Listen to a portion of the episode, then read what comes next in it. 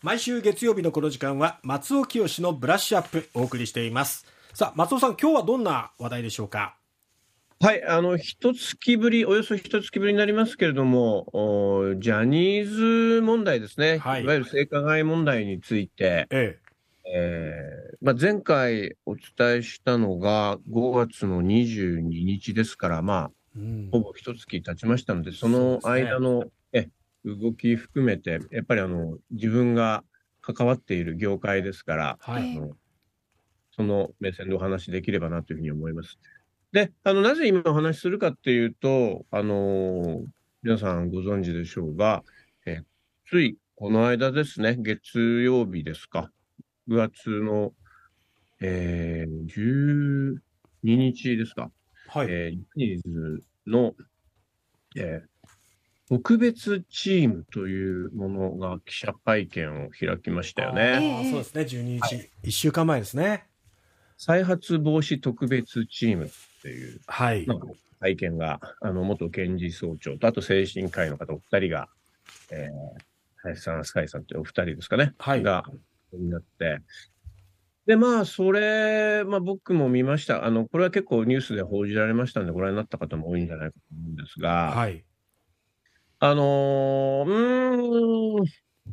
え、もちろん、あのーある、そある意義は感じましたし、開かれることは前進かとは思うんですが、うん。えーそうですね、なんかこう、ポイントをうまくかわされたかなという気はします。というのはこれ、あのやっぱり、あの5月の藤島ジュリ恵子社長の謝罪動画、うん。えーそしてそのコメントのテキスト、それが発表されて、それでは不十分ではないかというような、えー世の中の声にお答えするような、えー形での会見だったかと思うんですが、えまあ、蓋を開いてみると、そこに、えー藤島ジュリー社長は、えー出席していませんし、えうん。はい、あのーまあ、第三者委員会っていう名前ではないんだけれども、第三者委員会であると受け取ってもらっても差し支えないですよって、まあ、林弁護士は言うわけですけど。ね、なんだろうな、この言い方はって思うんだけど、うん。まあ、そのいわゆる独立した第第三者機関を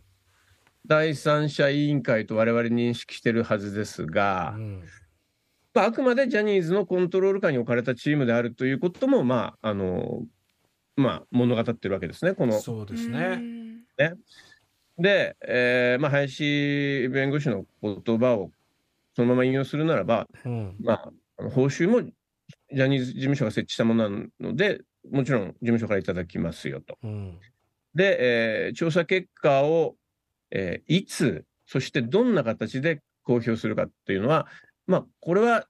ジャニーズ事務所がイニイニシアチブがあると。うんいうことなんでう、ん。うーん、だからそういうことが問題って言ってんじゃないのっていう、なんだろうなっていうね。うん。これ、ジャニーズ事務所判断では、これを第三者委員会的なものと言ってるのかもしれないんだけれどうも、ん。うーん、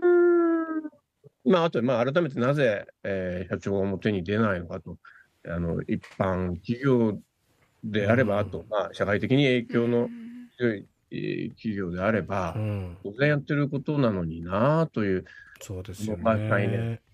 ましたね。うん。はい。まあ、これ、まあ、企業ガバナンスの問題ということになるんですが、ええ。あのーまあ、一方でね、福岡ペイペイドームで、えー土曜日、日曜日と、スノーマン4大ドーム、ええ。ね、大成功だったというふうに聞いてます。あと名古屋も残ってますが、4大ドームツアー、えーがね、もう本当に、うんあの大成功に収まってるわけで、まあ、なんていうのかしら。本業の方は順調にも見えます。うんで、そんな中で、えーその性加害問題のことも、あの、一応、やってますよ、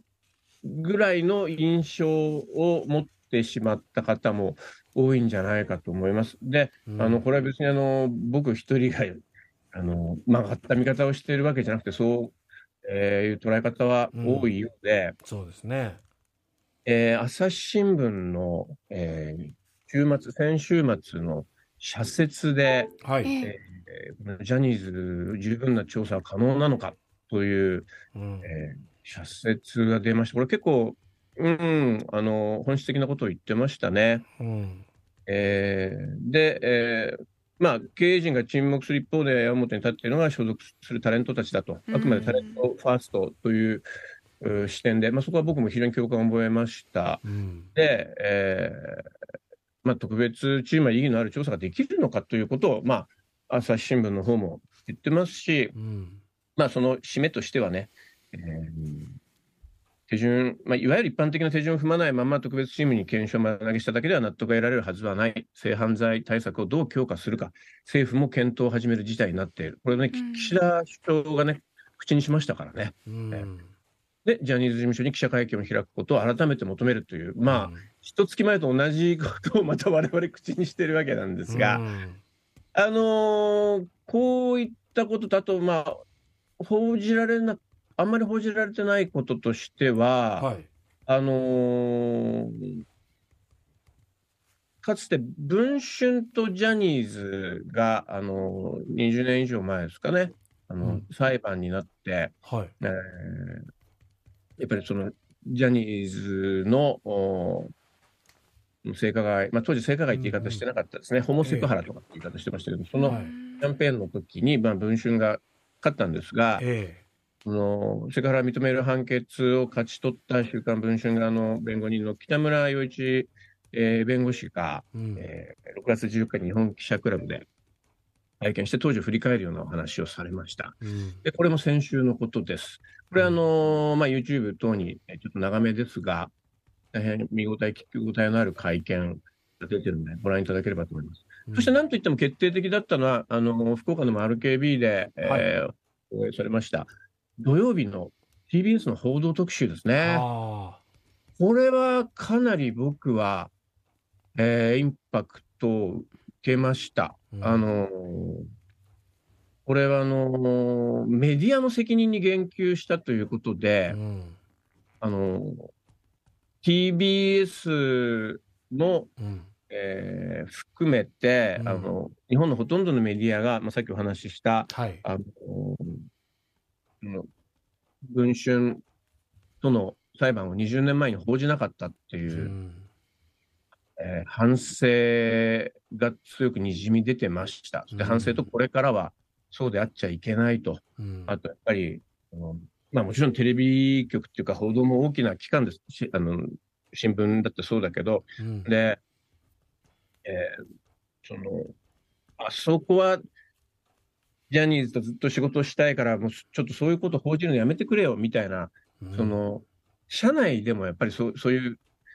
パワーバランスとかがあるんだっていうことを割と生々しく語ってまして、ええ。ー紙媒体のね、うん。あ、の、朝日新聞出版の、あの、アイラっていう雑誌の編集長、まあ、今、フリージャーナリストとして大変ご活躍の、えー浜田さん、浜田恵子さんっていう女性が、はえー報道特集にお出になって、うんそのアイラのへ、アイラっていう名前こそ出さなかったものの、うん。まあ、編集長、えー時代に、うん。えー自らが関わった雑誌で少なくとも企画会議や編集部で、ジャニーズのおその性加害問題が大きな議論になったうという記憶がないと。んでご存知かもしれませんけれども、アエラとか、うん。週刊朝日っていうのは、もうジャニーズ所属タレントがしょっちゅう表紙になってる雑誌ですよ。で、えーそこの編集長だった浜田さんがう、ん。えーそれなぜ、なぜ大きな議論しなかったのかっていうのをすごく考えると、一つはやっぱり男性に対する性加害とか、うん。男性の性加害っていうのはやっぱり知識がすごく少なくて、うん。を軽視していたところがあるだろうと。これ女性だったら話は違ったのかもしれない。もしくは異性間のことであったら話は違ったのかもしれないと。はい。やっぱり芸能界の出来事ということで、裁判の結果でさえ大きなイシューとして、大きな問題として報じなかった。うん。つまり、これ問題とか事件というよりも、ちょっとゴシップ的に見ていたという自分たちの報じる姿勢が非常に甘い部分があったんじゃないかと。いう反省の弁を述べてらしましたうね。ん。あとは、あの、ジャニーズタレントさんが起用されるカレンダーというのを大手出版社の人たちが持ち回りで作っていて、えそのことによる言論封殺があると、そう自社メディアではジャニーズのスキャンダルが扱わないっていうような不分率があったということも踏み込んでお話しされて、結構僕にはあのショショッキングとも言えるインパクトがあったので、これあの報道特集 TVer 等で今でもご覧になることできますんで、ぜひお確かめいただきたいと思います。ネットで書き起こしますね。はい。まあ何が言いたいかというと、やっぱり本当改めて海を出しましょうよということを僕も、えー、1か月前口にしたことも言いますけどね。ええ、あの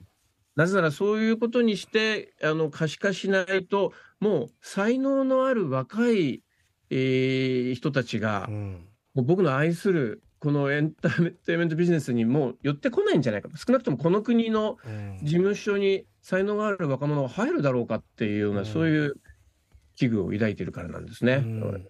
理いただければと思います。そうですね。果たしてこの特別チームがどれだけ踏み込んで調査できるのか、そしてそれをどれだけ公表できるのかっていうところも含めてですね、今後も注視していきたいと思います。さて、松尾さん、8時40分過ぎのキャッチアップではどんなお話を？はい。えー、本日、めでたく77歳のお誕生日迎えになります、えー、福岡九州大学とも大変ゆかりの深い北山治さんを特集したいと思います、うん、はい、楽しみしております。